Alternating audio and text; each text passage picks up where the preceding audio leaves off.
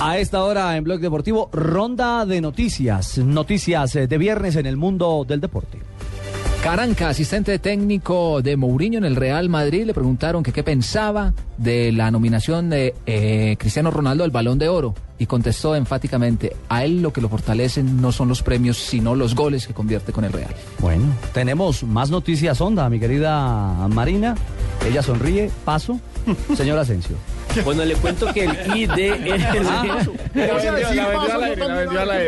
es que ella quedó traumatizada con la pregunta que le hice extra micrófono. Sonríe, sonríe y pica el ojo y pasa. Bueno, les cuento que el IRD, aterrada yo después de la pregunta de Nelson. el Instituto Distrital para la Recreación del Deporte, se quedó sin director. Venía ahí manejando los hilos del IRD, el señor Elemir Pinto, dice que no va más, que no le dieron garantías, parece que la administración local lo ha dejado trabajando solo.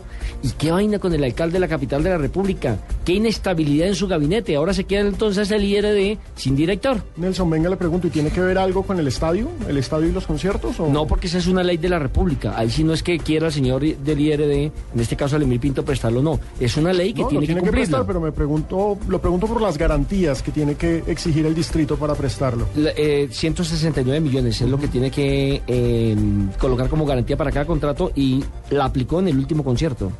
Bueno, señores, la selección Colombia femenina, que tantos logros ha tenido en los últimos años, es en estos momentos la número 28 del ranking mundial de la FIFA. La FIFA entregó su ranking de selecciones femeninas, lo comanda Estados Unidos con 2.209 puntos, sigue Alemania con 2.171, Japón 2.110, Brasil 2.044 y la quinta es Francia.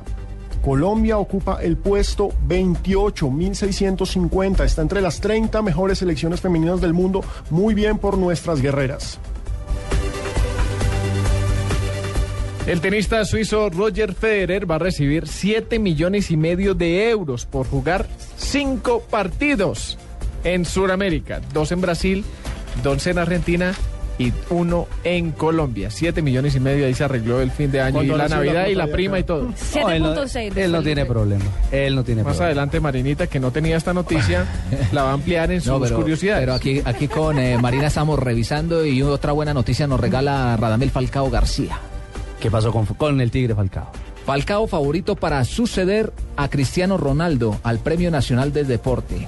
Falcao optará al Premio Nacional del Deporte 2012 en la categoría de Comunidad Iberoamérica, o lo que a él mismo delantero del Atlético se postula como gran favorito a suceder a Cristiano Ronaldo que lo había ganado en la pasada temporada. El Atlético ya lo ha ganado con el Kun y con Diego Forlán.